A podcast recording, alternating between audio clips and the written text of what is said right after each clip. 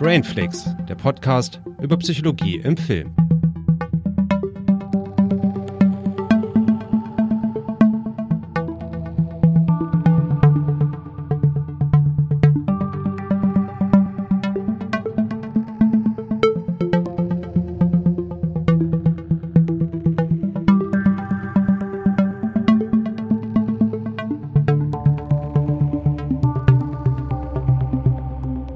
Hallo und herzlich willkommen zu einer neuen Folge Brainflix mit der wundervollen Christiane. Hallöchen. Und natürlich auch mit mir, dem Julius. Also ja, ich bin auch mal wieder dabei. Und, Wie immer. und heute geht es um verstörende Filme. Das ist unser Thema, genau. Also ist heute wieder eine etwas andere Folge. Wir besprechen heute keinen einzelnen Film, sondern ich war vor ein paar Wochen im Bahnhofskino zu Gast und habe mit dem Patrick über das Thema schon gesprochen, weil er ein Buch darüber schreibt. Er hat eine Kickstarter-Kampagne gestartet, die auch, äh, wie sagt man, gebackt wurde. Hm, ja. Und äh, er kann jetzt dieses Buch schreiben über eben verstörende Filme. Und da dachte ich, Mann, da habe ich so viel Recherche reingesteckt. Das könnte man auch eigentlich nochmal hier für unseren Podcast ein bisschen ausführlicher beleuchten. Und das machen wir heute. Ja, da freue ich mich schon sehr drauf. Ja, bevor es aber losgeht, wir haben ja immer dann auch die Frage, was wir zuletzt gesehen haben. Christiane, was hast du denn zuletzt gesehen? Also, ich habe äh, einen Film zuletzt gesehen, der heißt On the Beach at Night Alone. Das ist ein koreanischer Film von Hong Sang-soo, Mhm. äh, von dem ich schon vorher zwei andere Filme gesehen hatte und die haben mir durchaus gut gefallen. Ja. Also einen davon würde ich auch tatsächlich als äh, einen meiner Lieblingskoreanischen Filme bezeichnen, nämlich Right Now, Wrong Then. Und dieser hier ist mit der gleichen äh, Hauptdarstellerin wie äh, den Film, den ich gerade genannt hatte. Und äh, das ist auch der neueste von Hong Sang-soo. Ähm, den gibt's gerade bei Mubi. Und ähm, deswegen dachte ich, gucke ich mir den mal an. Der wird ein bisschen ähm, äh, durchwachsen bewertet im Internet. Aber ich dachte, hm, nee, eigentlich das, was er macht, gefällt mir ja schon sehr. Also sein Ansatz von, ich sag mal, einer sehr naturalistischen äh, Filmweise. Also es ist, ist ich sage das ja ganz oft, dass mir das gefällt, wenn ich das Gefühl habe, da wird einfach nur eine Kamera in den Raum gestellt Ja. und Leute interagieren so natürlich miteinander. Und so ist es hier auch. Aber es kam mir äh, tatsächlich ein bisschen zu low-budget-mäßig vor. Also es sah aus, als hätte er das mit einer Handycam gefilmt oder so. Ähm, das hat mir schon mal gar nicht gefallen. Und äh, ganz ehrlich, emotional konnte ich zu diesem Film irgendwie überhaupt nicht connecten. Also es geht um eine Frau, die hatte wohl eine Affäre mit einem verheirateten Mann und die ist auch Schauspielerin in diesem Film. Und ähm, das hat irgendwie einen Skandal ausgelöst. Deswegen musste sie dann erstmal äh, fliehen und ist dann nach Hamburg geflohen. Also das war irgendwie auch ganz äh, sk- skurril in so einem äh, fremdsprachigen Film dann quasi äh, ne, ne, eine bekannte Umgebung zu sehen. So. Aber die ganzen Konversationen, die sich da abspielten, die waren teilweise also wirklich zum Fremdschämen, dass ich da saß und dachte, boah, nee, ich kann mir das gerade nicht angucken. Wie die Leute verhalten sich so merkwürdig und so unangenehm einfach.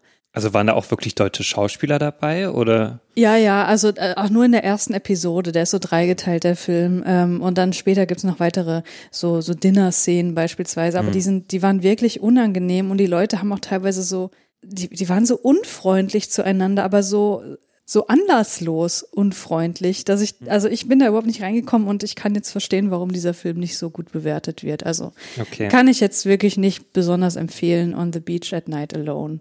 Ja. Ja, habe ich eigentlich auf meine Liste gesetzt und naja, dann werde ich mir lieber was anderes anschauen. Vorerst. Ja, ich habe einen deutlich besseren Film geschaut, Ja. der ja schon im Vorfeld für Furore gesorgt hat, äh, besonders so was die Bewertung anging, nämlich Everything Everywhere All at Once von den Daniels, die ja schon für Swiss Army Men zuständig waren. Und deswegen, also den mochte ich ja auch schon sehr. Und da war ich äh, deswegen schon sehr gespannt, wie jetzt der neue Film nach sechs Jahren ähm, Pause, wie der jetzt so sein wird. Und ja, ich war also komplett weggeblasen im Kino. Der ist einfach total großartig und der steckt so voller Ideen und, und Kreativität. Äh, Also das kann man gar nicht beschreiben. Und der ist auch noch unglaublich lustig. Also ich habe selten so laut gelacht in einem Film. Also ich habe wirklich auf, da waren wirklich, ich habe auf meinen Schenkel geklopft, so wirklich laut gelacht, dass ich mich manchmal selber gewundert habe, wie, ich, da, wie laut ich gerade gelacht habe im Kino. Ja, So. ja. Das passiert mir halt selten, äh, aber das war großartig. Und auch der ganze Kinosaal, der hat halt äh, gefühlt gefeiert. Und das war auch mal wieder ein Film, wo dann Leute zum Schluss auch applaudiert haben. Ja, also der hat wirklich so viel Spaß gemacht, aber war auch gleichzeitig noch hat er noch genug, genügend Substanz gehabt. So, das ist jetzt kein Film gewesen, wo man sich so denkt, ja, okay, war ganz nett, war lustig, jetzt mal so ausschalten.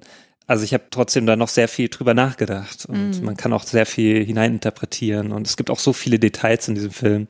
Ja. Ich glaube, da wird ein Rewatch sehr viel Spaß machen. Ja, ja, ich habe den ja auch gesehen und ich fand den auch sehr gut.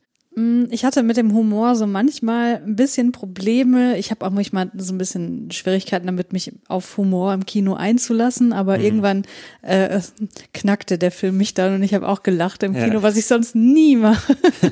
bin eine sehr ruhige Kinozuschauerin normalerweise. Ja. Nee, das hat mir schon wirklich sehr gut gefallen. Und was mir aber am meisten gefallen hat, ist nicht der Humor, sondern dass er im Grunde eine sehr, sehr simple Geschichte auf sehr komplexe Weise erzählt. Also ich, mhm.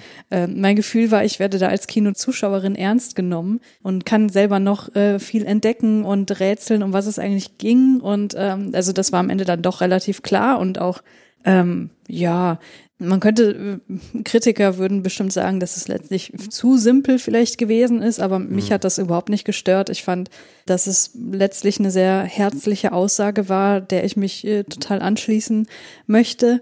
Ja. Und deswegen, äh, ich fand den auch super. Also äh, für Leute, die so komplexe Geschichten mit Multiversen, mit so fantastischem Einschlag mögen und visuell wirklich äh, atemberaubend. Also es, ich muss sagen, ich habe wirklich keine Lust auf einen Rewatch in nächster Zeit, weil ich den auch sehr anstrengend fand zu gucken. Mhm. Und ich glaube, ich möchte mich da jetzt nicht direkt nochmal reinbegeben, aber ansonsten äh, auch sehr schön für Filmkenner muss man jetzt nicht sein. Also wenn man ein paar Filme mal gesehen hat, sieht man da, glaube ich, auch viele mhm. Anspielungen an Matrix zum Beispiel oder ja.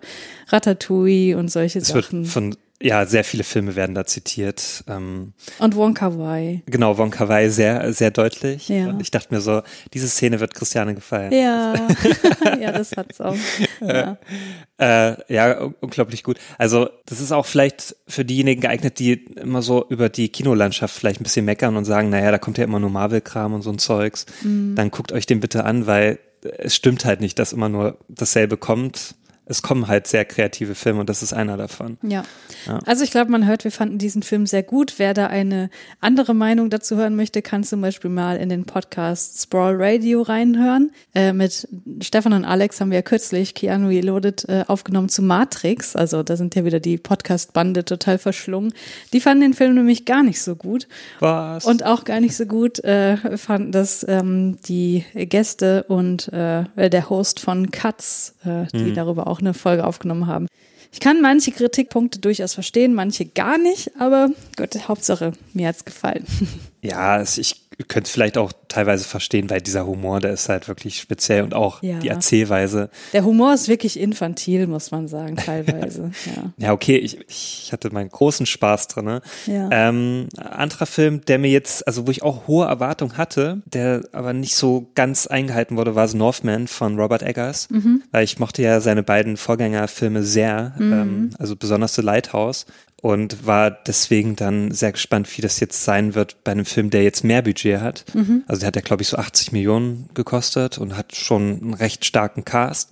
Und auch so die Geschichte hat mich interessiert, weil das ja dann so mit Wikingern zu tun hat, weil ich auch Assassin's Creed Valhalla gespielt habe und dachte mir, cool, das, das kann ja nur geil werden mit Robert Eggers. Aber dann hat es mich so ein bisschen unterwältigt, was das Ganze anging. Also klar, der sieht halt teilweise echt gut aus, der hat Einstellungen, die sind echt krass, besonders so der Anfang, der hat mich total erstmal reingezogen. Mhm. Aber dann hat er immer mehr so abgebaut und zum Schluss habe ich mich dann so gefragt, ja, was soll mir das jetzt so sagen? Ähm, hm, so richtig viel konnte ich dann leider nicht mitnehmen. Wie ging dir das da? Ja, ähnlich. Also ich persönlich habe jetzt kein besonderes Interesse für Wikinger oder für nordische Mythologie und so. Deswegen, also ich habe da jetzt auch nichts dagegen, großartig, aber es interessiert mich nicht wahnsinnig. Also mhm. Assassin's Creed Valhalla habe ich zum Beispiel auch noch nicht gespielt, weil mir das Setting halt nicht so richtig ja. zusagt. Und wie du sagst, ich fand den am Anfang visuell durchaus sehr ansprechend und dachte, ah ja, okay, das sind wieder so diese Einstellungen, dieses, dieser, dieser Wille zum Stil, den man kennt, auch von den äh, Filmen davor. Aber ich fand, dass er dann relativ schnell sehr konventionelle Wege eingeschlagen hat, also konventioneller, als ich das erwartet habe. Und dementsprechend war ich so rein auf der audiovisuellen Ebene durchaus enttäuscht, so mhm. im Ganzen. Und tatsächlich bin ich mir auch nicht sicher, was ich letztlich aus diesem Film mitnehmen soll, weil ich habe ihn durchaus verstanden als eine kritische Auseinandersetzung mit Männlichkeit. Mhm. Und mir hat da aber, also mein Gefühl ist, du kannst so einen Film im Jahre 2022 nicht machen, ohne das Thema Männlichkeit irgendwie, also wie soll ich sagen, die sind ja alle hypermaskulin, ne? Ja. Und es wird aber nicht ironisch gebrochen. Und das hat mich total gestört. Da habe ich immer die ganze Zeit drauf gewartet, dass er jetzt sozusagen sein Fett wegkriegt für all das. Ja. Oder alle Männer in diesem Film, ja. Und es läuft aber darauf hinaus, Nee, das, wir können ja hier in dieser Kurzbesprechung nicht spoilern. Aber es läuft halt auf was anderes hinaus. So. Ja. Über verschiedenen Wegen erreicht er durchaus eins seiner Ziele so. Und das habe ich irgendwie als Belohnung wahrgenommen, was sozusagen diese kritische Auseinandersetzung mit Männlichkeit für mich wieder komplett unterbunden hat. Und äh, deswegen Hm. kann ich damit nicht so viel anfangen, ehrlich gesagt. Und ich glaube, dass es jetzt auch nicht unbedingt das beste Zeichen für einen Film ist, dass Nazis den abfeiern. Hm, okay. Ich habe das jetzt so speziell nicht mitbekommen, dass die den abfeiern. Ähm, aber okay, ist ja auch naheliegend, so Wikinger-Thematik ist ja immer so eine Sache, was Nazis auch gerne glorifizieren. Deswegen, ich kann da gar nicht so sehr eingehen. Äh, Was ich vielleicht noch ganz gut fand, war diese eine Wendung dann, ich will da jetzt nicht zu viel verraten, Ja. weil das so auch in mir dann so Gedanken ausgelöst hat, wo ich mir auch fragte, ja klar, wie würde ich da reagieren, ne, wenn ich die ganze Zeit äh, so diese Rachegedanken habe und dann kann ich das gar nicht mehr so durchziehen, wie ich das geplant habe. Ne? Ähm, aber ähnliches hatte ich auch schon in anderen Werken gehabt. Also ja, wenn ich das jetzt vielleicht verrate, dann ist es schon klar, wo das hinaus. Ja, ja, ja. Das, ja, deswegen will ich das jetzt nicht sagen. Aber das habe ich halt schon in anderen Werk, in anderem Werk gesehen. Ja. Und da fand ich es halt viel besser gelöst. So. Ja. Und da fand ich das so, hm, ja, okay. Ja, ein Film, der damit ja auch oft verglichen wird, ist The Green Knight. Hm. Und der, finde ich, macht halt genau das die ganze Zeit. Das ist die ganze Zeit eine Verhandlung von Männlichkeit und Hm, das Heldentum, ähm, aber auf einer total zeitgemäßen Art und Weise, fand ich. Und Und der sieht auch deutlich besser aus, finde ich. ja, ja. doch. Also der sieht die ganze der, Zeit der ist, richtig du- der gut ist aus. durchweg. Ja, der sieht halt durchweg besser, richtig ja. gut aus. Und The Northman hat so einige Einstellungen, wo man sagt, ja, die sind wirklich geil, aber dazwischen halt sehr viel Hm. Standard, Kameraeinstellungen und so. Ja. Ja, ja, gut. Also Northman, ich habe dem dreieinhalb Sterne gegeben. Kann man Ja. sich angucken, aber fand Bin ich ich jetzt genau nicht. bei dir, habe ich auch gegeben. Ist halt, ist jetzt kein schlechter Film, aber Ja. er hat einfach meine Erwartungen nicht erfüllt und die waren halt immens hoch. Ja. Meine waren nicht Events hoch, aber haben sie auch nicht erfüllt. Ja. Ja, aber ähm, ja, komme ich noch zu dem letzten, was ich noch so geschaut habe. Ich habe natürlich noch viel mehr geschaut, aber ich muss mich mal ein bisschen kurz halten. Äh, nämlich die Serie Moon Knight ähm, mit unter anderem Oscar Isaac, äh, auch in der Hauptrolle als als der Moon Knight, äh, der hier eigentlich so zwei Personen spielt hauptsächlich. Ist eine Marvel-Serie. Ist eine Marvel-Serie, genau, die aber, also das kann ich so ein bisschen auch vorwegnehmen, die gar nicht so sehr mit den MCU jetzt ähm, Verbandelt ist. ver ja, verbunden ist auch erstmal. Deswegen, man kann sich die auch anschauen, wenn man jetzt gar nicht so viel Ahnung hat vom MCU, weil die anderen Serien davor, also da sollte man schon auch die Filme und auch die restlichen Serien geschaut haben, um da noch mehr mitzunehmen. Ich finde, diese Serie hat das überhaupt nicht gebraucht. Also du kannst da die anschauen ohne Vorwissen. Ähm, musst auch den Moon Knight nicht kennen, den Comic musst du gar nicht kennen, kannst trotzdem deinen Spaß haben, weil das im Grunde auch eine Origin-Geschichte ist. Ja, und die fängt auch wirklich interessant an. Ne, ich finde, das Schauspiel von Oscar Isaac ist gewohnt sehr gut. Auch wie er dann zwischen diesen ähm, Persönlichkeiten switcht, äh, hat wirklich einen, für mich einen hohen Unterhaltungswert gehabt. Ich fand das auch gut, dass, so die, dass sie diese Action-Szenen auch erstmal ausgeblendet haben, weil dann immer das passiert ist, was diese krassen Sachen, wenn er so seinen wenn er dann seine Blackouts hatte. Ne, ähm, später wird das natürlich dann alles aufgelöst und wird natürlich dann auch erzählt, wie das dazu kam ne, und wie er zum Moon Knight wurde und so weiter, weil am Anfang ist der schon der Moon Knight, also, aber er weiß selber noch nichts davon, Ja. diese Person. Äh, Ja, um da nochmal kurz den Bogen zu spannen, da geht's eben um eine Person mit dissoziativer Identitätsstörung. Da haben wir ja auch schon eine Folge drüber gemacht mit Hannah zusammen zum Film Sybil, wer da nochmal reinhören möchte. Und genau, das ist halt eben hier ein Superheld, der diese Störung hat. Und einer, also ich habe bisher nur die erste Folge gesehen, aber es zeichnet sich da schon ab, deswegen ist das jetzt kein Spoiler oder so, dass eben eine dieser Persönlichkeiten ein Superheld ist. Und er weiß aber nichts davon. Genau. Also er spielt ja erstmal, also der Fokus liegt erstmal auf dieser Person, die da nichts von weiß. Genau, Und sich wundert, genau. warum da ständig Tage vergangen sind und er in irgendeinem anderen Land auf einmal aufwacht. Ja, oder halt die Leute ihn mit Namen ansprechen, die, die, die er nicht trägt, äh, für ihn persönlich, äh, fühlt sich das zumindest so an. Und das fand ich wirklich gut, weil ähm, so diese dissoziative Amnesie wird dadurch, glaube ich, sehr greifbar gemacht, sehr Mhm, nachvollziehbar. Aber wo die Reise weiter hingeht, weiß ich nicht. Ich ganz ehrlich, ich habe auch nicht besonders Bock, mir das weiter anzugucken. Mhm. Aber ich werde es natürlich machen, weil ich riesen Oscar Isaac-Fan bin. Ja. Aber ähm, gegen Ende der ersten Folge wurde es schon ein bisschen marveliger und das ist halt so überhaupt nicht meine Art von Film und Mhm. Ja, Serie. ich sag mal so, die große Stärke ist auch Oscar Isaac. Also sein Schauspiel ist wirklich tadellos. Ähm, hat mir wirklich Spaß gemacht, ihn dazu zu schauen. Ich fand halt nur alles drumherum war so, hm, da gab es viele Sachen, die haben mich nicht so richtig interessiert. Der Plot an sich hat mich dann letztendlich nicht wirklich interessiert. Also dieser übergeordnete Plot. Es gibt natürlich dann noch diesen charaktergetriebenen Plot. Und den fand ich viel interessanter. Hätten sie das mehr fokussiert, also dann wäre es für mich viel besser gewesen. Aber es muss natürlich wieder so eine übergeordnete Story sein. Natürlich auch wieder ein Bösewicht hier dargestellt von Ethan Hawke. Ähm, ja, und, und die Person hat mich halt nur interessiert, also dieser Bösewicht. Ich Ähm, fand das schon total Panne, dass er so ein animiertes Tattoo hat. Da dachte ich schon so, oh Mann, ist das dieser blöd. Stab, den er da hat. Also ich fand das alles nicht so toll. Und was auch noch eine große Schwäche ist, sind halt diese Effekte. Also irgendwann habe ich mich gefragt, so, warum sieht das denn alles so komisch und künstlich aus? Also besonders, wenn die dann später in Ägypten sind. Mann, oh Mann, also da habe ich mich wirklich gefragt, das ist doch eine MCU-Serie. Das, die hat doch sicherlich ein hohes Budget gehabt. Warum sieht das denn so aus wie, wie so eine Billo-Serie? Also, Da sehen, sehen ja manche günstigeren Serien viel besser aus. Ja. Das, das frage ich mich wirklich. Ja, also ich sag mal so, wer jetzt hier das MCU komplettieren möchte und Oscar Isaac beim Schauspielen zusehen möchte, den kann man das schon empfehlen. Nur für mich war das auch eher so einer der schwächeren Serien. Also für mich war ja bisher so Loki die, die stärkste Serie und WandaVision und ich muss jetzt sagen, Moon Knight war so eher die, einer der schwächeren. Also wenn du eine äh, Serie mit Oscar Isaac sehen möchtest, die sehr charaktergetrieben ist, die sehr psychologisch auch ist, dann guck dir Szenen einer Ehe an. Ja, die hast du mir ja schon mal empfohlen, dann ja, die werde ich mir auf jeden Fall mal anschauen. Ist natürlich was komplett anderes, ne? ja, Ist na klar. Ja. ja. Aber da geht's auch um eine Ehe, also da in der Serie. Ach, tatsächlich? Ja, Tatsächlich. jetzt hast du es aber gespoilert. Der ist ja Single. Naja, es kommt schon in der zweiten Folge. Ach Das- so. Also er ist tatsächlich verheiratet. What? Okay. ja.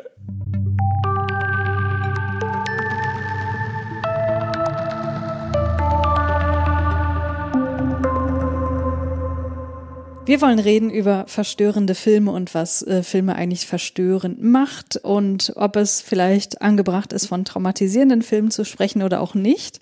Das sind so ein bisschen heute unsere Themen. Also, man kann auf jeden Fall schon mal festhalten, was jetzt genau im Einzelnen verstört, ist natürlich individuell total unterschiedlich, aber es gibt, äh, wenn man Leute befragt, äh, Genres und auch spezifische Filme, die häufig genannt werden, wenn, ne, wenn ich dich fragen würde, was sind so verstörende Filme oder wenn man äh, ProbandInnen fragt. Und äh, ja, welche Filmgenres das sind, welche Filme das sind, das wollen wir uns genauer anschauen. Und äh, auch versuchen zu klären, wie denn die verstörende Wirkung entsteht und worin diese Wirkung eigentlich besteht, also welche Reaktionen auftreten. Genau, das sind so ein paar Fragen, denen wir uns heute widmen möchten. Und da habe ich jetzt erstmal die erste Frage an dich, Julius. Haben dich denn Filme oder Serien in der Kindheit oder Jugend verstört? Und wenn ja, welche waren das denn? Welche fallen dir da zuerst ein? Ja, haben mich. äh, Also da gibt's wirklich ein paar Beispiele, die mich verstört haben. Das waren vielleicht auch eher so Filme, von denen ich es nicht erwartet habe, weil früher als Kind, da, da war ich so der Meinung, Zeichentrickfilme sind halt immer was für Kinder, sind auch kindergerecht und äh, aber dann habe ich zum Beispiel mal Day äh, zufälligerweise geschaut. Kennt, kennt man sicherlich diese Katzen, dieser Katzenfilm? Ne? Oder gibt's ja auch diese Bücher von diesem problematischen Schriftsteller. Von diesem Wichser-Schriftsteller, von Entschuldigung. diesem sehr problematischen Ja, äh, Autoren. ja. Ich war da total erschrocken, dass das dann irgendwann so blutig wurde und dass da auch irgendwelche Experimente mit diesen Katzen durchgeführt wurden, und, Mhm. Ja. äh, wo man dann so Gedärme gesehen hat. Und ich war total schockiert, weil ich das nicht erwartet habe als Kind. Ja. Und das hat mich halt wirklich nur so nachhaltig verstört. Ich dachte mir so, Alter, was ist, was ist das denn? Ja, und ja. hab dann voll Angst gehabt vor dem Film. Als Erwachsener habe ich den dann irgendwann nochmal geschaut. Natürlich war das dann nicht mehr so, hat nicht mehr diesen Impact gehabt auf mich. Hm. Aber als Kind war ich da wirklich erstmal so nachhaltig, wie soll ich sagen, beeindruckt, aber auch verstört. So. Mhm, Und so ging mir das auch, wie vielleicht auch vielen anderen bei diesem Film unten am Fluss, also Watership Down, Mhm. der ja auch sehr äh, brutal ist äh, zum Ende hin, wo dann wirklich sich so die Hasen da äh, gegenseitig zerfleischen. Und ich habe das halt auch nicht erwartet als Kind. Ne? Ich, ich kannte halt vielleicht so, die, äh, als die Tiere den Wald verließen, ne? diese Serie. Ja.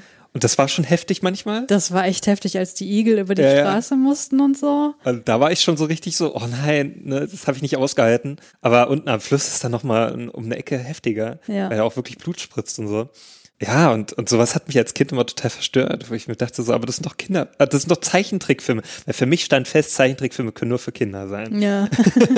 nicht für Erwachsene. Das war mir damals noch nicht klar, dass es da was ganz, auch noch ganz andere Sachen gibt. Da kannte ich nicht Akira oder sowas. ja, ja. Ja, und, und natürlich so Horrorfilme, ne, wie man das so kennt, als Kind S zum Beispiel war so ein Film, der mich auch so verstört hat. Da habe ich aber immer nur so einzelne Szenen gesehen oder mir wurde davon erzählt und dann war ich immer so, oh nein, was, was geht da ab? Und dann habe ich wirklich mal heimlich äh, S geschaut im, im Fernsehen, als meine Mutter schon geschlafen hat und ich dann allein im Wohnzimmer war und habe dann immer so auch gehofft, dass sie nicht reinkommt, während ich das, äh, das schaue. Und da waren dann wirklich so ein paar Szenen dabei. Also man kennt ja diese Szene, wo dann dieses Blut aus dem Waschbecken da und Ja. so. Also da, äh, da war ich total äh, verstört danach und Ja. konnte es nicht mehr rauskriegen aus meinem Kopf. Okay. Ja, das, was ich dich jetzt gerade gefragt habe, das ist im Kleinen schon so ein typischer Studienaufbau. Denn die Forschung zur Wirkung von verstörenden Medieninhalten, die ist aus ethischen Gründen nicht experimentell, sondern es handelt sich meistens um retrospektive Befragungen. Also experimentell würde halt heißen, ich nehme eine Reihe Kinder und teile die auf in verschiedene Gruppen und die eine bekommt einen potenziell verstörenden Film zu sehen und die andere nicht. Und dann guckt man halt, was kommt dabei raus. Also zum Beispiel fangen die Kinder an zu weinen. Und Ja. ich glaube, das ist äh, selbsterklärend, warum man solche Studien nicht macht, warum das durch keine Ethikkommission durchgehen würde. Zumal ja auch von Wirkungen ausgegangen wird, die potenziell Jahrzehnte andauern können. ne? Also du kannst dich ja jetzt auch noch daran erinnern. Ja. Du hast jetzt vielleicht keine Angst mehr so richtig vor dem Film, könntest dir wahrscheinlich Watership Down jetzt auch angucken. Ja, na klar. Aber es ist ja durchaus eine Erinnerung, die geblieben ist. Ne? Also was man macht, wenn man dieses Thema beforscht, ist, dass man Kinder oder Jugendliche oder Erwachsene nach ihren Erfahrungen äh, einfach fragt und dann berichten lässt. Das geht natürlich mit Einschränkungen einher. Ne? Also klar, Gedächtniseffekte, ähm, die Erinnerungen können einfach verzerrt sein, weil ne, Erinnerungen sind ja Konstrukte und werden immer wieder neu ähm, abgerufen und auch verändert und so weiter. Ähm, das heißt, das muss man immer im Hinterkopf behalten. Aber wenn man sich so ein paar Studien mal anguckt, dann sind die Ergebnisse doch relativ konsistent. Das heißt, da scheinen sich schon so Muster abzuzeichnen, was jetzt verstörend wirkt und was vielleicht nicht. Ja. Und teilweise gibt's halt auch Befragungen, äh, wie ich gerade schon sagte, von Kindern direkt, also die, wo die Erinnerung jetzt noch nicht so lange zurückliegt ähm, und auch äh, abgleichende Aussagen von Eltern.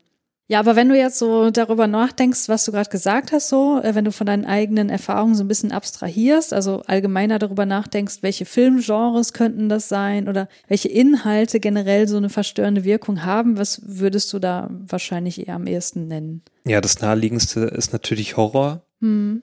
Ne? Also da ist ja auch die Möglichkeit größer, wirklich verstörende Szenen zu zeigen.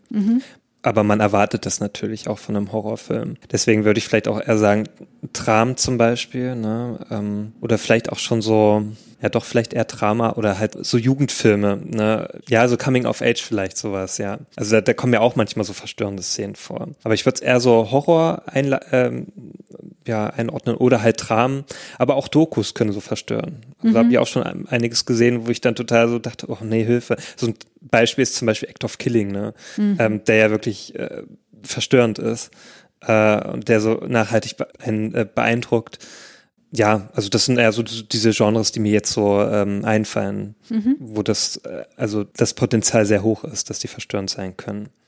Ja, also wenn man nach Studien sucht, die sich mit diesen Themen beschäftigen, dann beziehen die sich meistens auf drei verschiedene Bereiche. Zum einen furchterregende und unheimliche Inhalte, also so Gruselfilme, Horror, ähm, geht dann aber auch teilweise schon rein in den zweiten Bereich, nämlich gewalthaltige Inhalte Ja. und schließlich sexuelle Inhalte. Das sind so drei Teilbereiche, die teilweise ähm, getrennt voneinander, teilweise auch äh, gemeinsam mit ähm, angeschaut werden. Ähm, aber man muss deutlich sagen, wenn man jetzt generell nach verstörenden Medieninhalten sucht, dann liegt der Fokus ganz klar auf so Gruselinhalten und gewalthaltigen Inhalten. Also Inhalte, die per se erstmal eine ängstigende Wirkung haben und die halt auch haben sollen. Ne? Ja. Das heißt, darauf würden wir uns jetzt erstmal fokussieren, aber auf sexuelle Inhalte kommen wir dann später auch noch zu sprechen. Und äh, jetzt ist die Frage, ja, beängstigende mediale Inhalte, was, wie, wie wird denn das definiert? Und da habe ich mir angeschaut eine Meta-Analyse von Laura Pierce und Andy Field aus dem Jahr 2016. Ähm, die haben in dieser Meta-Analyse eben Forschung zusammengefasst zur Fragestellung, ja, was sind denn ängstigende Medieninhalte und was, was machen die mit den Menschen, die die anschauen? Und das war eben auch eine Zusammenfassung von so retrospektiven Befragungen. Und da muss man natürlich am Anfang erstmal definieren, ja, was meinen wir jetzt eigentlich? Welche Medieninhalte gucken wir uns an? Und die haben gesagt, naja, äh, wir meinen jetzt hier mediale Inhalte die Situationen darstellen, in denen die soziale, psychische oder physische Sicherheit bedroht wird. Und sie sagen, dass diese Situationen reale Gefahren beinhalten können, imaginierte Gefahren oder auch solche, die die Gefahr nur implizieren. So, das ist jetzt erstmal eine sehr breite Definition und was da alles so mit reinfällt, ist zum Beispiel äh, alles an Nachrichten. Also eine reale Gefahrensituation, die eben jetzt nicht in fiktionalisierter Form dargeboten werden, sondern auch Nachrichteninhalte. Dann fiktionale und äh, eher fantastische Gefahrendarstellungen, zum Beispiel Aliens oder Monster oder Geister. Dann realistische Gefahren und Gewaltdarstellungen, zum Beispiel Naturkatastrophen, Atombomben, Mord, Vergewaltigung auch, solche Dinge dann ähm, zählen sie darunter auch Filme und Serien mit äh, furchterregenden psychischen Zuständen, zum Beispiel wenn Leute Halluzinationen haben in Filmen oder äh, extreme Stresssituationen erleben und auch Abweichungen vom normalen Erleben. Damit meinen sie zum Beispiel äh, sich verwandelnde Gliedmaßen, also so alles, was in Richtung Body Horror mhm, geht. Ja. Genau, also das sind so ähm, die Dinge, die sie hier in dieser Meta-Analyse mit ähm, betrachtet haben. Also wie ihr auch merkt, eine sehr, sehr breite Definition. Ja, und äh, in diesen Studien wurde dann aber nicht nur gefragt, so welche Art von Film ängstigt dich, sondern auch ganz konkret nach Filmen, die eben in der Kindheit verstörend gewirkt haben. Und ähm, da habe ich jetzt mal zwei Studien rausgepickt. Das erste ist eine US-amerikanische Studie von Höchstra und Kollegen aus 1999. Und ich glaube, ähm, da kannst du dich gut reinversetzen, weil die ProbandInnen waren Studierende, die in den 80er und 90er Jahren eben Kinder oder Jugendliche waren. Also im Grunde so genau unser Alter. Ne? Ja. Und ähm, was meinst du, was da so, also US-amerikanische Studien, ne, was da so an Filmen genannt wurde? Ähm, die die uh. verstört haben. Vielleicht sieben, der war ja gerade so aktuell. Mhm. Das könnte auch gut sein, der Exorzist. Ist ja eh so ein, so ein Klassiker, der immer genannt wird. Mhm. Oder auch Freitag der 13. Also so typische Slasher-Filme auch. Ja, ja. Ja, das sind wahrscheinlich so die Filme, die irgendwie in der Zeit auch vielleicht im, im Fernsehen dort liefen zu später mhm. Stunde oder so, also wo die Leute da noch irgendwie Zugriff drauf hatten. Also ganz häufig genannte Filme waren Nightmare on Elm Street, Freitag der 13., Der Exorzist, Aliens, ich weiß nicht warum Alien äh, nicht, aber Aliens, hm. äh, Poltergeist, Children of the Corn, das sagt mir überhaupt nicht. Oh ja, das, der hat mich aber auch als Kind geängstigt, weil da gibt's so die Anfangsszene, weil da kommen dann alle so aus der Kirche ne, mit ihren Eltern. Und da ist so ein, so ein kleiner Junge, der schon ganz gruselig aussieht, der wird da glaube ich Isaac genannt. Und der fängt dann auf einmal an so, der hat wohl irgendwie im Vorfeld schon die Kinder da eingeweiht oder hat die beeinflusst. Und die fangen auf einmal an, die ganzen Eltern äh, zu killen. Okay. Also dann findet da in diesem Dorf ein Massaker statt. Mhm. Und als ich das als Kind geschaut habe, ich dachte mir so, was geht denn jetzt ab? Und ich habe sofort abgeschaltet und war so verstört danach. Ich war so, Hilfe, ich kann den nie schauen. Ich habe den später irgendwann nochmal geschaut, mhm. als Erwachsener. Naja, dann war es natürlich nicht mehr so. Und ja, ich dachte ja. mir so, ja, es ist ziemlich lächerlich. Aber, aber als Kind hatte der, glaube ich, also, hat er mich echt, ja. echt geängstigt, ja. ja. Ich kann das schon verstehen, warum der da drin ist, ja ist auch eine Stephen King, also äh, basiert ah, ja. auf einer Stephen King, ähm, äh, ich glaube, ich weiß nicht, Kurzgeschichte oder ein Roman. Hm. Weiterhin wurde noch genannt Candyman und das Schweigen der Lämmer. Also vorrangig Horror und Thriller. Was jetzt aber auch nicht besonders verwunderlich ist, glaube ich, weil was die gefragt wurden war, ähm, beschreiben Sie eine lebhafte Erinnerung an einen Film, der Sie in der Kindheit oder Jugend geängstigt hat. Also kann man schon gut verstehen, warum dann äh, Horror und Thriller hier mhm. genannt wurden. Aber man kann schon zusammenfassen, dass die meistgenannten Filme solche waren, die sie in diesem Alter eigentlich nicht hätten schauen sollen oder dürfen. Ja. Ne? Also hast du ja auch gesagt, so, du hast es als Kind gesehen mhm. und da mhm. war das äh, verstörend als Erwachsener eigentlich gar nicht mehr ja. so richtig. Ich habe noch eine zweite Studie mitgebracht, das ist auch eine US-amerikanische Studie von äh, Cantor und Kollegen aus 2010. Und da haben sie aber Kinder direkt gefragt. Das waren Grundschulkinder zwischen fünf und zwölf Jahren, die hier gefragt wurden. Also die sollten die Frage beantworten, hast du schon mal einen Film oder eine TV-Serie gesehen, die dich gegruselt hat? Mhm. Und äh, das ist ganz interessant, weil ähm, es ist einfach eine andere Generation. Ne? Hier werden ganz andere Filme genannt, zum Beispiel The Ring, Scary Movie, Der weiße Hai, Chucky die Mörderpuppe, Scream, tatsächlich. Und ganz interessant, Harry Potter 1 und 3, 2 aber nicht. Der Zauberer von Oz, The Grudge und der Herr der Ringe sogar. Mhm. Und was hier, also im Gegensatz zu der Studie, die ich gerade zitiert habe, halt offensichtlich wird, ist, dass ja auch Filme genannt werden, die eigentlich erstmal altersangemessen sind. Ne? Also wo mhm auch teilweise gar keine, äh, gar keine Einschränkung äh, da ist, wie zum Beispiel 101 Dalmatiner fanden Leute, also fanden hier ein paar Kinder auch unheimlich oder der Polarexpress. Ja, Cruella de Vil ist aber auch angsteinflößend. Also ja. ich fand ja zum Beispiel auch Don Röschen, ähm, der ist ja diese Hexe Malefiz, ne, diese mhm. dunkle Fee. Ich fand das als Kind total schrecklich, wie die da dargestellt wurde. Und ich habe den auch nochmal als Erwachsener geschaut dann irgendwann und dachte mir, ja, das kann, kann man schon verstehen, weil die wird da echt ziemlich düster dargestellt. Hm, ähm, hm. Hat ja Disney irgendwann versucht, mit dieser Realverfilmung ein bisschen entgegenzuwirken, indem sie die dann so ein bisschen netter dargestellt haben, aber eigentlich ist das schon echt krass düster. Also hm. manche, auch andere Disney-Filme, ne, die können ganz schön düster sein. Hm, hm. Ja. Es gab noch eine andere Studie aus den Niederlanden, da möchte ich nur quasi einen Fun Fact nochmal bringen. Äh, da haben einige Kinder gesagt, dass sie Kommissar Rex ganz schlimm fanden. Was? Ja. Wegen der Qualität oder was? Nein, ich, keine Ahnung, ob was Schlimmes mit dem Hund passiert. Nee, weißt du, was, so. was ich verstörend fand, war, du kennst ja sicherlich Notruf, ne, mit Hans Meiser. Notruf war schlimm, ja. Und da gab es manchmal so Fälle, ey, ich kann mich noch erinnern, ich kann mich noch so richtig gut erinnern, da gab es äh, so einen Fall, da wurde irgendwie vergessen, ein Messer äh, war so zwischen den Kissen. So. Ja, das habe ich auch gesehen. Das hast du auch gesehen. Da hat sich das Kind hingesetzt und dann ist das Messer dann in den Rücken. Äh, das und als ich das als Kind so gesehen habe, ich dachte mir, oh nein. Und ich habe dann immer aufgepasst, dass da kein Messer irgendwie ja. ja.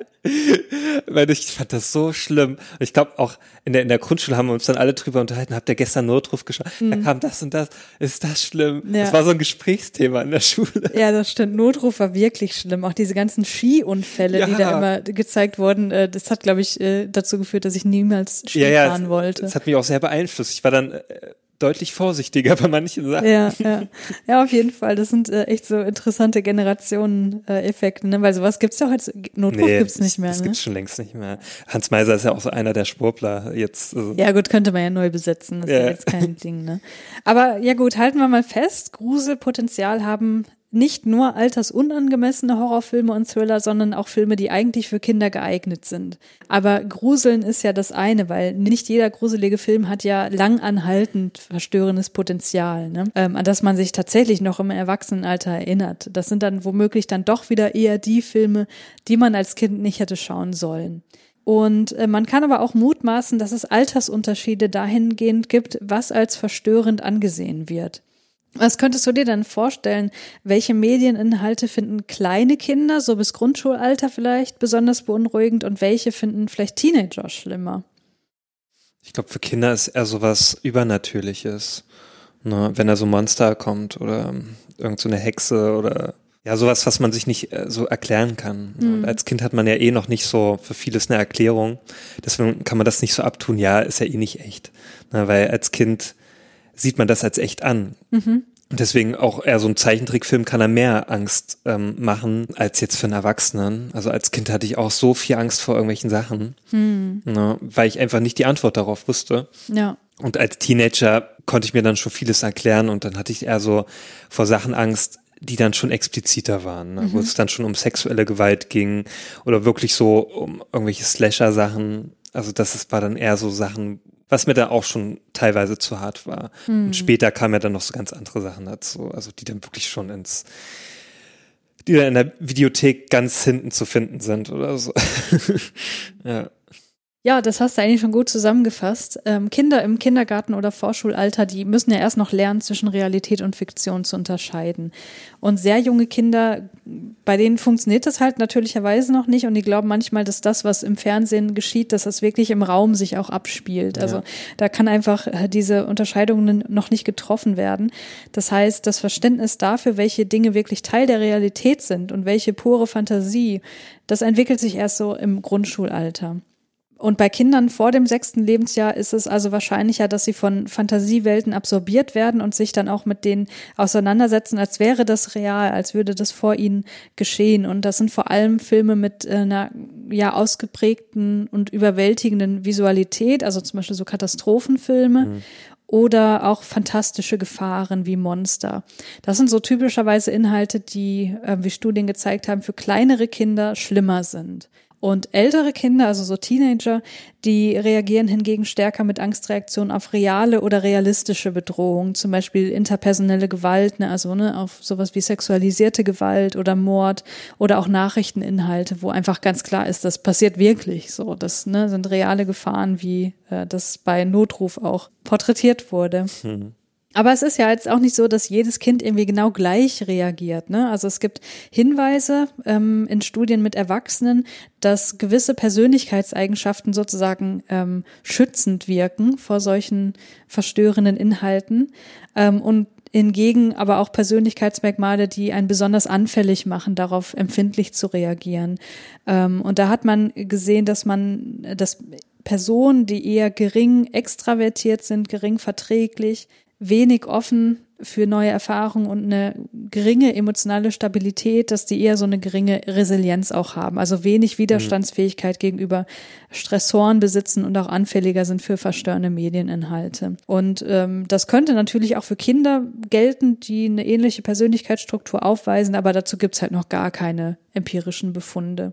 Aber ich glaube, das ist auch ähm, total nachvollziehbar, dass es da interindividuelle Unterschiede gibt, weil ähm, die Kinder müssen ja auch die Medienkompetenz erstmal erlernen. Ja. Und inwiefern sie dabei unterstützt werden, das unterscheidet sich ja auch sehr stark. Ne? Also ähm, ich weiß noch, dass ich zum Beispiel in meiner äh, Kindheit und Jugend mit Inhalten aus, aus äh, TV und äh, Serien und so weiter dass ich damit allein gelassen wurde und dass ich da irgendwie mhm. sozusagen meine Medienkompetenz alleine ähm, entwickeln musste. Und das ist ja zum Glück nicht bei jedem so. Ja, mit steigender Medienkompetenz können dann äh, Kinder eben lernen, dass die in Filmen gezeigten Gefahren oder Gewaltdarstellungen sie nicht persönlich betrifft. Also einfach differenzieren lernen, was real ist und was ähm, die Darstellung in den Medien ist, aber auch was äh, tatsächlich an Inhalten nur Fantasie betrifft, wie Gespenster oder Aliens oder so und was tatsächlich realistische Gefahren sind. Sodass sich mit der Zeit das verstörende Potenzial auch verlagert und auch geringer wird. Ähm, genau, also dass eben je älter du bist, desto realistischer müssen die Gefahren sein, dass du noch verstört werden kannst, sozusagen. Ja. Aber man kann jetzt auch nicht sagen, dass es jetzt das Alter ist, sondern es ist eher die kognitive Entwicklung, ne? die Entwicklung der Medienkompetenz, die hier den Unterschied macht, was Kinder eher verarbeiten können, plus eben die individuelle Seherfahrung, die es dir möglich macht, gewisse Dinge differenzierter einordnen zu können. Ja, wie war das denn dann so? Du hast ja gerade schon ein bisschen erklärt, äh, welche Filme dich verstört haben, aber wenn du dich jetzt so konkret an eine Situation erinnerst, als du so einen verstörenden Film gesehen hast, wie hat sich das denn angefühlt? Was waren denn so deine unmittelbaren Reaktionen auf das Gesehene und gab es bei dir so eine anhaltende Reaktion, die sich vielleicht Wochen oder Monate später noch gezeigt hat? Also als Kind war immer meine erste Reaktion dann auszumachen, ja. das nicht mehr weiterzuschauen. Also einfach sich nicht dem zu stellen, also, ne, weil einfach die Angst zu groß war. Hm. Also ich habe dann wirklich einfach mal schnell den Fernseher ausgemacht und schnell äh, weggegangen vom Fernseher. Ja. Oder umgeschaltet, das Programm umgeschaltet oder so, ne? Hm. Ähm, heutzutage ist natürlich so, dann schaue ich das weiter, ne? Und auch dann, als ich älter war, habe ich das weitergeschaut, habe dann schon versucht, ne, das dann mehr einzuordnen und auch im Nachhinein noch drüber nachzudenken. Ja, ich weiß nicht, wie das dann so im Jugend- oder im jungen Erwachsenenalter war. Also Internet war ja da noch nicht so präsent, dann habe ich da nicht irgendwie was durchgelesen oder so über den Film. Mhm. Also wenn dann vielleicht mit Freunden drüber gesprochen, die mhm. den auch gesehen haben. Also so in der Schule gefragt, ob die den auch kennen. Und dann hat man sich darüber unterhalten. Also hast quasi so für dich Bewältigungsstrategien gesucht, um mit dem Stress umzugehen. Genau, also einfach so andere wurde. zu fragen, wie die den fanden und, ja. und dann versucht da irgendwie damit klarzukommen. So, mm, ne? Mm. Genau, damals war es ja noch ein bisschen anders, also das kann man ja nicht mehr mit heutzutage vergleichen. So, ne? Damals hat man ja auch mal so reingeseppt in irgendwelchen Filmen mhm. oder hat sich eine VHS war, glaube ich, nicht so das Ding, weil ich damals nicht den Zugang zu hatte, irgendwelche VHS-Kassetten auszuleihen. Es mhm. war dann erst, als ich dann älter war, dass ich dann allein in die Videothek bin. Und da gab es dann schon, also da, da war ich dann schon reifer, um das dann besser einzuordnen. Aber so im Jugendalter war es wirklich so, ich war aufs Fernsehprogramm angewiesen mhm. oder aufs Kino. Und im Kino war es natürlich auch sehr überschaubar, was du da gucken konntest. So. Aber jetzt nochmal zurück zur Frage, welche Reaktion hattest du denn auch so körperlicher Art? Welche Gedanken kamen dir? Naja, schon so erstarrt erstmal oder halt so, was sehe ich da gerade? So, hm. Das ist ja das ist quasi so ein What the fuck Moment. ja, ja. So, wo man dann einfach gerade nicht glaubt, was da abgeht. Ja, ja. Und dass man Angst hat, dass es noch schlimmer wird oder so. Mhm. Ja, sowas halt. Ja, also wenn man jetzt in die Studie nochmal reinguckt, dann werden gewisse Reaktionen auf so verstörende Medieninhalte ganz häufig genannt, nämlich Schlafstörung, also Einschlafstörung, Mhm, dass die ja. Kinder sagen, sie konnten dann nicht mehr ne, im Dunkeln ins Bett gehen beispielsweise. Ja, das ging mir als Kind auch sehr oft so, dass ich dann auch zum Beispiel schlimm war es, ich habe ja diese Szene gesagt mit, mit Esther, ne, mit Ja. Blut aus dem Waschbecken. Ich hatte ein Problem gehabt an, äh, nachts oder halt abends wegen Zähneputzen, ne, Mhm. wollte ich natürlich dann ins Bad gehen. Und ich konnte das eine Weile nicht. Ich habe davor Angst gehabt, in den Spiegel zu schauen. Ja. Oder als ich Candyman mal geschaut habe, ich dachte dann, ich sag jetzt hier aus Versehen Candyman, dann kommt der an. Ja, das- Also man hat sich das so richtig vorgestellt, als ob da jetzt was passiert. Ja. Oder sogar als ich noch älter war, ist mir das passiert mit ähm, hier Paranormal Activity, ne? Mhm. Da gibt's ja dann die Szene, wo dann immer in der Nacht äh, ne, da was passiert.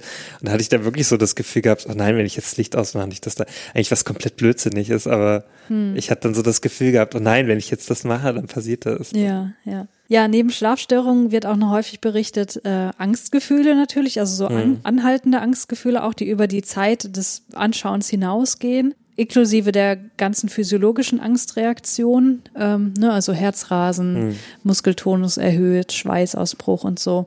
Ähm, einige berichten auch von Traurigkeit oder Gedankenkreisen, also das, was du jetzt gerade gesagt hast, die Gedanken kehren immer wieder zurück zu de dem, was man gesehen hat.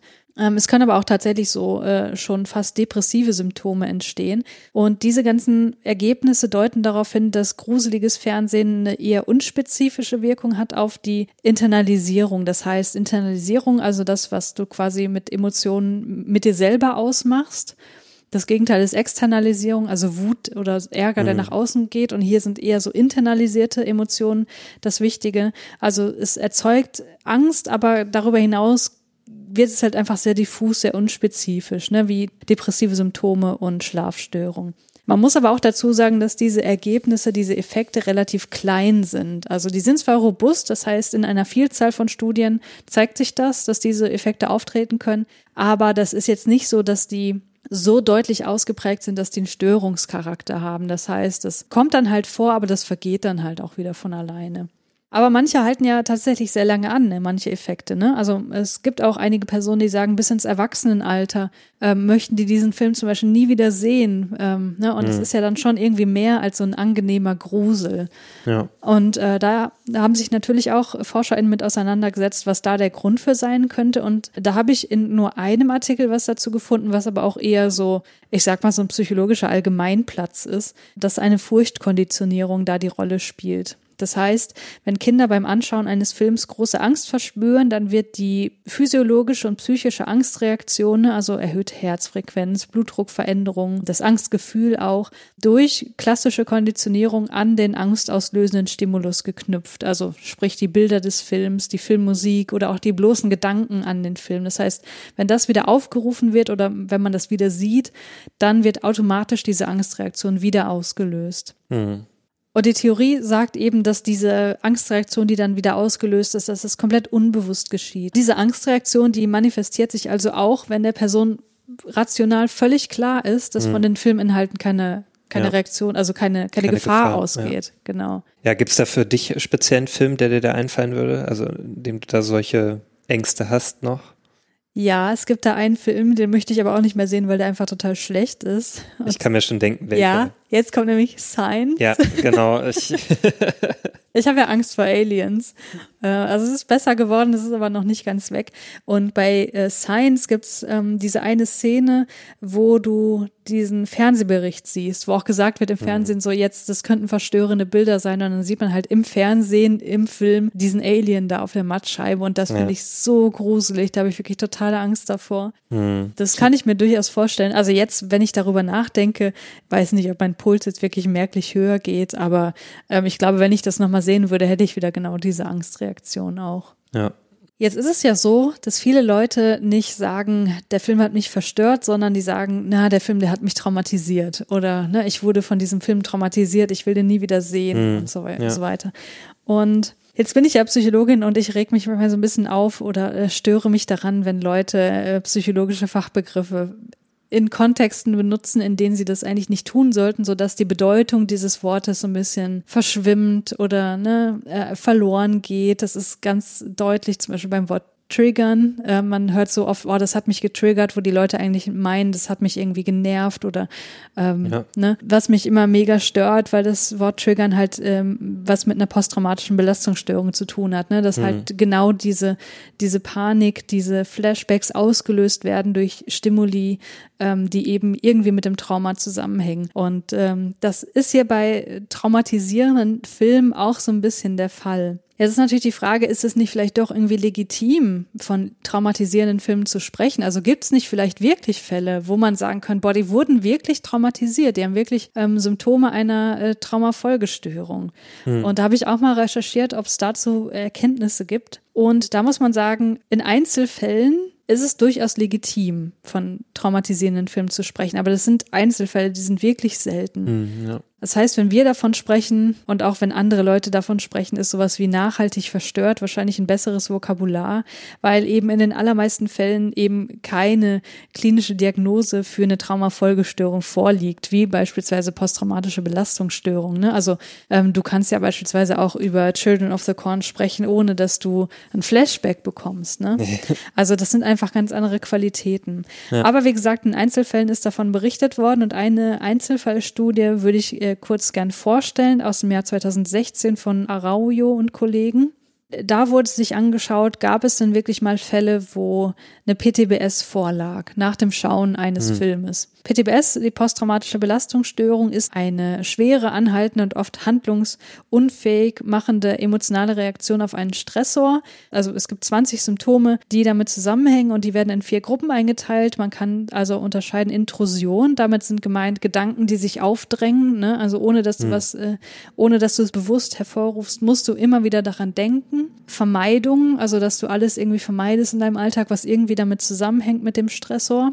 Dann negative Veränderungen von Kognition und Stimmung sowie auch Veränderungen von Erregung und Reaktivität und damit einhergehend dann eben auch diese ähm, berühmten Flashbacks. Ne? Ja. Und Jetzt ist es aber so, dass äh, die PTBS eine gewisse Definition hat. Das heißt, du kannst äh, die nur unter bestimmten Voraussetzungen vergeben. Und eine diese Voraussetzung ist, was für ein Stressor das ist, weil ähm, die PTBS ist so definiert, dass nur gewisse Stressoren sie überhaupt auslösen können. Nämlich erstens wäre direkte Exposition, das heißt, du bist selber persönlich betroffen. Zum Beispiel, du wirst selber vergewaltigt, dann bist du diejenige, die Person, die in der Situation drin ist. Das heißt, du bist, mhm. ne, also der, Punkt. Zweitens persönliches Miterleben, das heißt, du erlebst mit, wie beispielsweise im Kriegsgebiet Zivilisten sterben. Ne? Du musst, ja. das musst dir nicht selber er, äh, ergehen oder indirekt. Das heißt, jemand, den du kennst, berichtet dir von etwas, was äh, ihn oder sie traumatisiert hat. Das kann also auch zu einer PTBS führen, obwohl du selber überhaupt nicht in der Situation dabei warst. Oder viertens, wiederholte oder extreme indirekte Exposition gegenüber aversiven Details des Ereignisses. Zum Beispiel in der Regel im Rahmen der beruflichen Tätigkeit. Damit ist gemeint, also beispielsweise Personen, die in der Notaufnahme sind und wiederholt mhm. immer wieder mit abgetrennten Gliedmaßen beispielsweise beispielsweise zu tun haben oder ja, auch Fachleute, die eben aufgrund ihres beruflichen Hintergrundes immer wieder sich mit einem sehr, sehr aversiven Thema wie Kindesmissbrauch auseinandersetzen müssen. Hm. Ne, das sind ja auch Stressoren, die können, die können sich kumulieren und das kann auch dann bei dir eine PTBS auslösen. So, das sind diese vier Bereiche. Und was jetzt aber nicht dabei ist, ist mediale äh, Stressoren. Das heißt, streng genommen kannst du diese Diagnose gar nicht vergeben. Das ist quasi rein bürokratisch gar nicht möglich, wenn du nur in Anführungsstrichen durch einen Film traumatisiert wurdest. So, das ist natürlich jetzt schon mal irgendwie, könnte man sagen, problematisch und das hebt die Frage ja auch irgendwie auf, weil ja gut, dann ist die Definition halt so, dass ich es nicht vergeben kann, also gibt es das nicht. Aber das ist natürlich auch sehr ein, da macht man es sich ja auch halt sehr einfach, ne? Und ähm, da gibt es natürlich auch Möglichkeiten, dann andere Diagnosen zu vergeben, die in eine ganz ähnliche Richtung gehen, sodass die Person, ähm, die durch einen Film traumatisiert wurden, trotzdem Hilfe bekommen können. Ne? Aber ja. rein, wenn man sich nur das anguckt, könnte man das eigentlich nicht machen, eine PTBS vergeben, äh, wenn man nur durch einen Film traumatisiert wurde. Aber wie gesagt, es gibt so ein paar Einzelfälle und hier wird berichtet in diesem ähm, Artikel von einer Frau P., das war eine 16-jährige Gymnasiastin, und die wurde von ihren Eltern zu einer psychiatrischen Beurteilung gebracht, weil die Mutter erzählte, dass die Patientin seit mehreren Jahren nicht mehr allein in ihrem Zimmer schlafen konnte und jeder Versuch, äh, sie dazu zu bringen, hat ihr einfach unerträgliche Angst bereitet. Und stattdessen schlief dann die Tochter ausnahmslos jede Nacht im Bett ihrer Eltern. Das ist natürlich auch für die Eltern irgendwann mhm. äh, schon sehr belastend. Ne? Und sie erzählte dann den Autoren dieser Studie, dass sie im Alter von zehn Jahren mit einer Freundin den Film Scary Movie 3 gesehen hat hat, wo man jetzt vielleicht erstmal kichern muss und denkt, oh, Scary Movie 3. Ja, ich war jetzt ein bisschen äh, Aber ja. es wird noch erläutert. Okay. Und sie sagte auch selber, sie fand den Film eigentlich, während sie den geguckt hat, total lächerlich. Ja. Aber nachts im Bett konnte sie dann nicht mehr schlafen, weil sie Angst hatte, weil diese Szenen des Gruselfilms immer wieder in dem Kopf abliefen. Also ne, sie hatte halt diese Intrusionen, es kam immer wieder hoch. Hm. Und sie hat sich dann eben äh, gesagt, na, dann schlafe ich lieber bei meinen Eltern, weil sie sich da einfach sicher fühlte. Was jetzt explizit hier bei Scary Movie 3 für sie so schlimm war, war, dass dort The Ring parodiert wurde. Hm. Ich kenne den ja. Film selber nicht. Also The Ring kenne ich aber nicht, Scary Movie 3. Ja. Und ähm, was sie halt gegruselt hat, ist nicht diese satirische Aufarbeitung, sondern ähm, explizit diese Szenen aus The Ring quasi. Also sie hat dann diese Person dort gesehen, die aus dem Fernsehbildschirm kroch und ja. genau das hat sie eben immer wieder heimgesucht sozusagen. Also dann dürfte sie auf jeden Fall nicht das Original schauen und nicht das japanische. Also ja, ja. Und äh, sie sagte auch, sie hat versucht, dagegen an, anzukämpfen, aber es brachte halt überhaupt nichts. Es war alles sehr aufdringlich, diese mhm. Gedanken. Und sie hat auch überlegt, ob, also offenbar hat, also von, vom Fernseher selbst ging auch Angst aus und so weiter. Mhm, ja. Und sie vermied es dann auch woanders zu übernachten, weil sie sich nur bei den Eltern sicher fühlte. Und äh, irgendwann hat sie dann auch angefangen, gar keinen Film mehr anzuschauen, weil diese Angstreaktion sich auf alle anderen Filme auch ausgeweitet hat das ist eben eine Person, wo diese Kriterien für eine PTBS eigentlich voll ähm, mhm. erfüllt wurden, sozusagen. Abgesehen, wie gesagt, von dieser Einschränkung, die ich gerade erläutert habe. Und ähm, die Autoren dieses Artikels, die haben auch nochmal geguckt, gibt es denn noch weitere Fälle oder ist das hier irgendwie der absolute Einzelfall? Und sie haben insgesamt noch sechs weitere Artikel gefunden, wo insgesamt 13 weitere Fälle berichtet wurden wobei in elf Fällen äh, psychische Reaktionen beschrieben werden, die von spezifischen Phobien bis hin zu ausgeprägten Psychosen reichen. Aber in nur zwei Fällen von diesen 13 wurde auch noch eine PDBS-Diagnose gestellt. Das heißt, man kann hier irgendwie schlussfolgern, in Einzelfällen können die Reaktionen auf Medieninhalte wirklich den Charakter einer posttraumatischen Belastungsstörung haben, aber das scheinen halt wirklich absolute Einzelfälle zu sein. Und daher wäre jetzt äh, mein Plädoyer, ich finde es persönlich unangemessen von traumatisierenden Inhalten zu sprechen. Das kann, wie gesagt, in Einzelfällen vorkommen, aber da ist der Zusammenhang dann wahrscheinlich multikausal. Also, dass du, dass es nicht der Film alleine ist, sondern du hast halt sowieso schon eine erhöhte psychische Vulnerabilität, ja. also so eine Anfälligkeit für gewisse psychische Störungen. Dann ist das halt sozusagen das Ding, was es fast zum Überlaufen bringt. Und deswegen, äh, wie gesagt, wäre mein Plädoyer, drüber nachzudenken, ob man wirklich von traumatisierenden Filmen hm. sprechen möchte. Julius, was hältst du denn von sexuellen Inhalten in Filmen? Also nicht generell, was du davon hältst, ist, äh, ist nicht die Frage, sondern ja. glaubst du, dass die auch verstören können in einem gewissen Alter? Es gibt ja immer so das Ding, dass man sich ungern mit Eltern äh, Filme anschaut, in dem Sexszenen drin vorkommen. Mhm. Und das fand ich auch als Kind immer total unangenehm. Ja. Aber das ist jetzt nicht verstört, aber es war immer so, oh Mann, ey, bitte mhm. geh vorbei. Ja, ja. bitte, meine Mutter soll nichts sagen.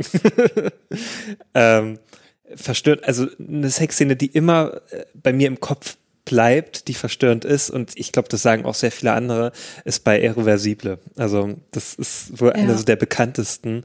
Ich habe den Film nur einmal angeschaut, weil das auch so ein Film ist. Ich habe keine Lust eigentlich, den nochmal großartig anzuschauen, mhm. weil auch den Sinn nicht drin sehe, das nochmal anzuschauen, weil ich damals so, also ich fand das so verstörend. Es gibt zwei sehr verstörende Szenen in diesem Film. Ja das hat mich so fertig gemacht. Und dann noch zum Schluss die Auflösung. Also, ja. deswegen, das ist so ein Film, will ich einfach nicht nochmal schauen. Mhm. Und halt diese Sexszene da drin, also das ist so. Ja, es ist keine Sexszene, es ist eine Vergewaltigung. Ja, ja, es ist okay, sorry, da habe ich das falsch aus. Ja. Aber diese Vergewaltigungsszene, das ist einfach so, äh, so abartig, sich das anzuschauen. Ja, die ist wirklich äh, total hart. Ich will diesen Film auch nie wieder sehen und das kann ich total verstehen. Also mir geht's genauso. Aber ich meine jetzt tatsächlich, also sexualisierte Gewalt kann man ja auch in die äh, quasi in die Definition reinpacken, die ich vorhin gebracht habe. Da steckt ja. das ja auch schon mit drin. Also ich beziehe mich jetzt tatsächlich eher auf sexuelle Inhalte, die auch konsensueller Art sein können. Okay. Hast du also glaubst hm. du, dass sowas auch verstören kann? Vielleicht, also dann eher als Kind, also jetzt nicht mehr. Hm. Also, nee, also jetzt würde ich das nicht mehr so sehen. Ja. Ähm, als Kind ja. Also wenn man da mal so Filme geschaut hat, ne, wo dann irgendwas war. Aber ich glaube, da war ich eher als, wenn es so um einvernehmlichen Sex ging, so, war ich da als Kind eher so neugierig. Ja, ja. Also besonders in dem Alter, als man dann so, so den jungen Teenager-Alter, also da habe ich das dann eher so mit großem Interesse so, so, oh, lass mich ja. mal gucken. Ja. So, aber das habe ich dann nicht als verstörend wahrgenommen. Also ja. da war ich dann nicht so danach so komplett so, oh nee, das gucke ich mir nie wieder an. Es mhm. war eher so, wo kriege ich jetzt ein bisschen mehr her? ja.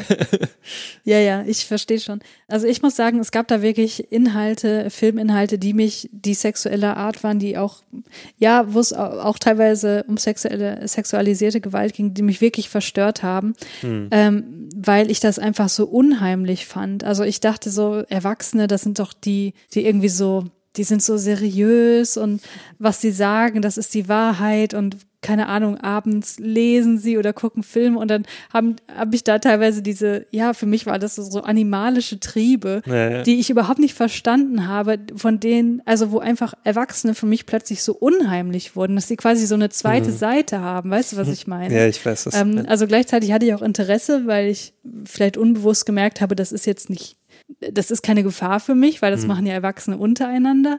Aber das hat so diese Kluft noch weiter aufgemacht, weißt du, wie ich meine? Ja, ja. Und das hat mich dann durchaus schon ein bisschen verstört, aber da war ich wirklich noch relativ klein. Also so im Teenageralter war dann auch das Interesse größer.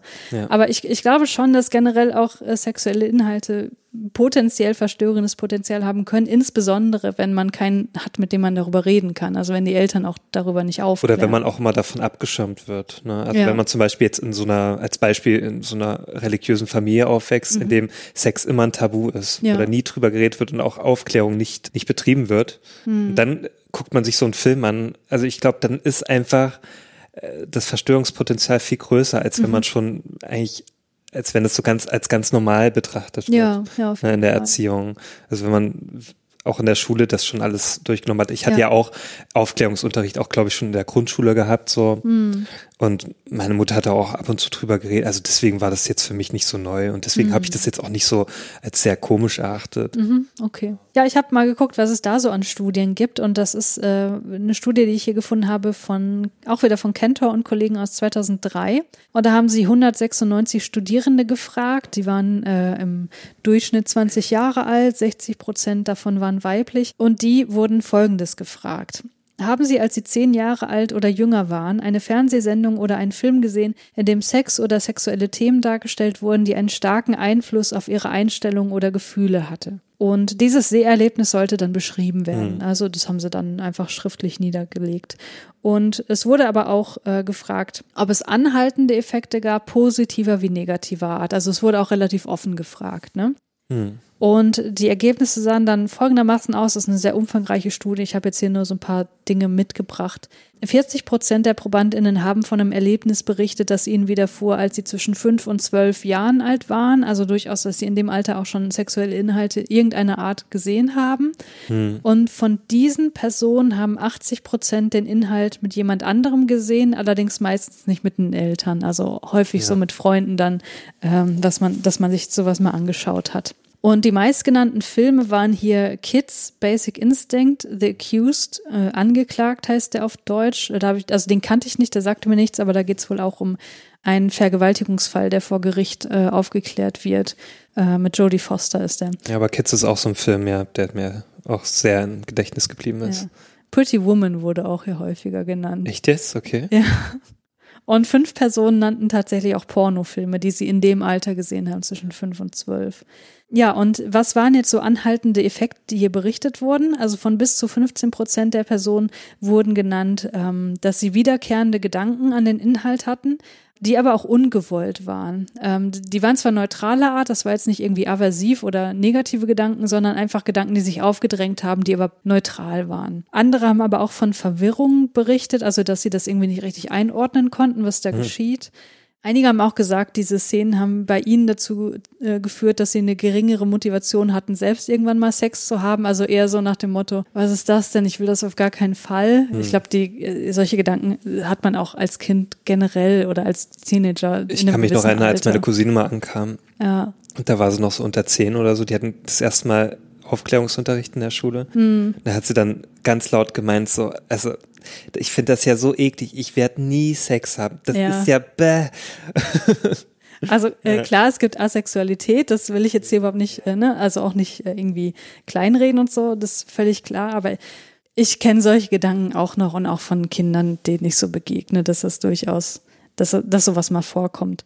Ja, und von den 196 ähm, Personen haben 30 Personen angegeben, dass diese anhaltenden Effekte auch aktuell noch da sind. Das heißt, dass sie auch immer noch ab und zu mal an diesen Film denken müssen, mhm. ohne dass sie es wollen oder dass sie vielleicht äh, sich immer noch irgendwie verwirrt fühlen von den Inhalten. Äh, da gibt's auch wieder Alterseffekte. Und zwar war das folgendermaßen, dass die, die bei, äh, die beim Anschauen der sexuellen Inhalte sehr jung waren, die erinnern sich eher an so leicht zu erfassende Oberflächenaspekte. Also zum mhm. Beispiel, dass die nackt sind oder äh, Küsse oder so Geräusche von sexueller Aktivität. Sowas fällt halt kleinen Kindern häufig offenbar mhm. auf und das bleibt dann am, im Gedächtnis. Und die, die beim Anschauen aber schon älter waren, die erinnern eher potenziell verstörende Inhalte. Also zum Beispiel Dialoge, mhm. äh, die geführt wurden, wo vielleicht sexuelle Dinge verhandelt wurden, die irgendwie komisch waren oder so.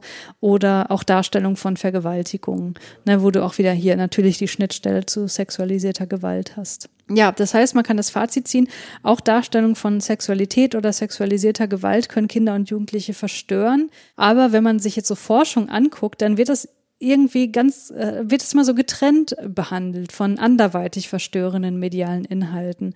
Und ich weiß immer nicht, ob das so angebracht ist oder ob man da nicht nach ähm, Gemeinsamkeiten auch gucken sollte. Aber es gibt auch Hinweise darauf, dass junge Menschen, die mehr mediale Darstellung von Sexualität gesehen haben, auch besser aufgeklärt sind. Ist ja, glaube ich, auch irgendwie äh, total nachvollziehbar, dass es da äh, auch positive Effekte geben kann. Deswegen will ich hier auch gar nicht so äh, die Moralkeule schwingen, sondern ähm, einfach auch klar machen, dass es auch hier wieder auf die Medienkompetenz ankommt. Insbesondere auch, wenn es um den Konsum von Pornografie geht. Also, dass mhm. den Jugendlichen auch klar gemacht wird, dass das keine realitätsnahe Darstellung von Sexualität ist oder mhm. sein muss.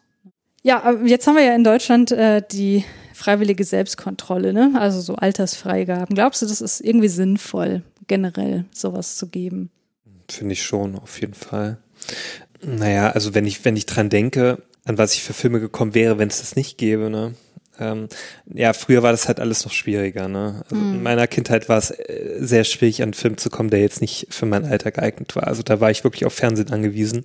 Da musste ich bis spät äh, abends warten. Ne? Aber heutzutage ist es auch wieder was ganz anderes so. Mm. Ne? Und deswegen, aber ich finde es trotzdem noch wichtig, ne? Also dass, dass man sich nicht auch einfach als Kind sich jetzt einen Film da im Laden kaufen kann, mm. der jetzt einfach nicht dafür geeignet ist, dass es da noch diese Kontrolle gibt. Im Internet sieht es natürlich wieder anders aus. Da muss man dann natürlich schauen, zum Beispiel bei, bei Netflix oder so gibt's ja dann auch so eine Sperre, die Eltern einrichten, aber mhm. da müssen natürlich die Eltern aktiv das dann auch einrichten, damit da Kinder nicht drankommen. Aber ich finde es trotzdem gut, dass es sowas gibt, also Altersbeschränkungen. Mhm. Ja weil ich will nicht wissen, was ich dann, wenn es es nicht gegeben hätte, äh, bei mir als Kind, was ich dann für Filme noch angeguckt hätte.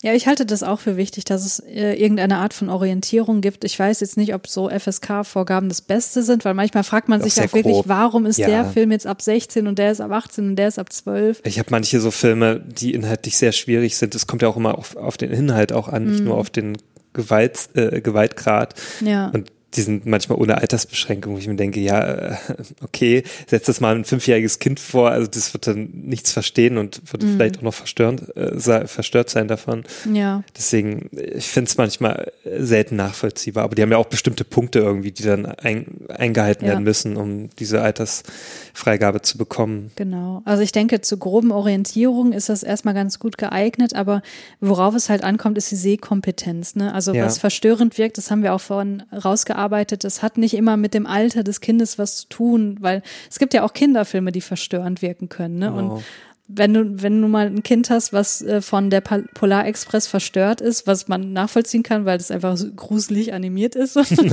ähm, aber äh, ne, da kannst du halt, kannst ja nicht sagen, das ist jetzt hier ab 16 oder so. Das wäre ja auch wiederum Quatsch, ne? Ja. Deswegen, ähm, ich glaube, wichtiger als stur auf Altersfreigaben zu gucken, ist, dass man sich eben mit den Kindern zusammen auseinandersetzt mit den Inhalten und versucht, diese emotionsauslösenden Szenen einzuordnen und einfach darüber redet, ne? Ja. Also ich glaube, auch hier ist äh, Kommunikation das Wichtigste, um die Kinder auch äh, da, dabei zu unterstützen, diese Medienkompetenz auszubilden. Ja gut, so viel hier von meiner Seite. Julius, magst du noch ankündigen, womit wir uns beim nächsten Mal beschäftigen? Ja, das nächste Mal wird der Film Der Rausch sein von Thomas Winterberg mit unter anderem Mats Mikkelsen. Das wird dich sicherlich auch freuen. ja. Mich auch. auch ein sehr guter Film. Und da geht es um ja, Alkohol und Alkoholismus. Alkohol, äh, Genuss, Alkoholmissbrauch, Alkoholismus. Ja. Genau, damit wollen wir uns äh, ein bisschen näher auseinandersetzen und äh, denken, dass das ein guter Film ist, um äh, das zu tun. Genau. Ja. Also freut euch bis zum nächsten Mal und macht's gut. Tschüss. Tschüss.